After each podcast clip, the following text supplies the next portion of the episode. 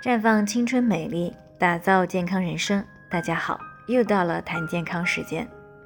时间呢过得是挺快的啊。今天呢是寒露，是二十四节气当中的第十七个节气。寒露的意思呢，就是指气温要比白露的时候更低了，地面的露水更冷，快要凝结成为霜了。那么这个时候需要注意做好养生的工作。那么寒露节气该如何进行养生呢？常言道啊，寒露脚不露。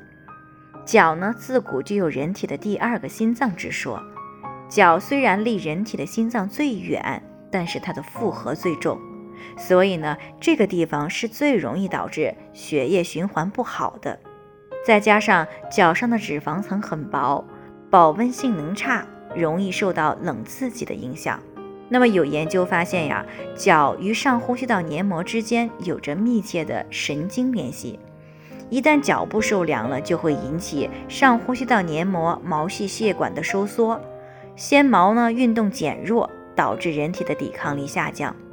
因此呢，寒露过后，大家就一定不要再经常的赤膊露身了，以防呢寒凉侵入体内。同时，夏天的凉鞋基本上就可以收起来了。以防寒从脚生，那么大家可以每天晚上呢用热水来泡脚，这样呢可以促使脚部的血管扩张，血流加快，改善脚部的皮肤和组织的营养，减少呢下肢酸痛的发生，而且还能缓解疲劳。另外呢，在起居之上呢，寒露时节呀要更加的合理安排。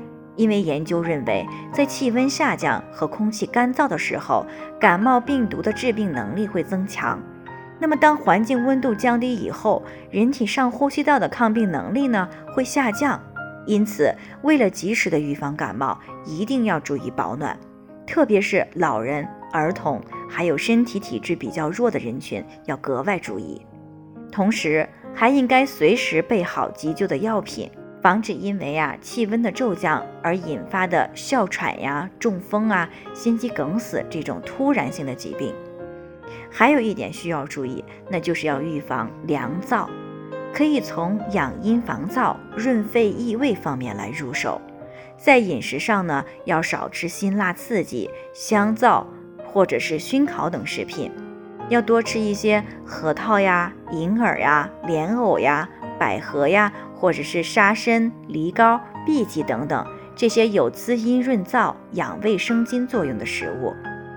那么早晚呢，最好是要喝一些热粥，因为呢，粥是有极好的健脾胃、补中气的作用。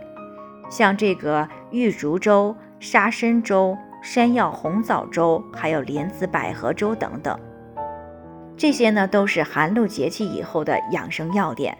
啊，希望大家能够注意好，以免呢出现健康问题。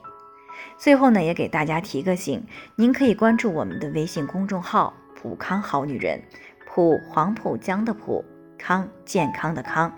添加关注以后呢，回复“健康自测”，那么你就可以对自己的身体有一个综合性的评判了。健康老师呢，会针对个人的情况做一个系统性的分析，然后制定个性化的指导意见。这个机会呢还是蛮好的，希望大家能够珍惜。好了，今天的分享呢就到这里，我们明天再见。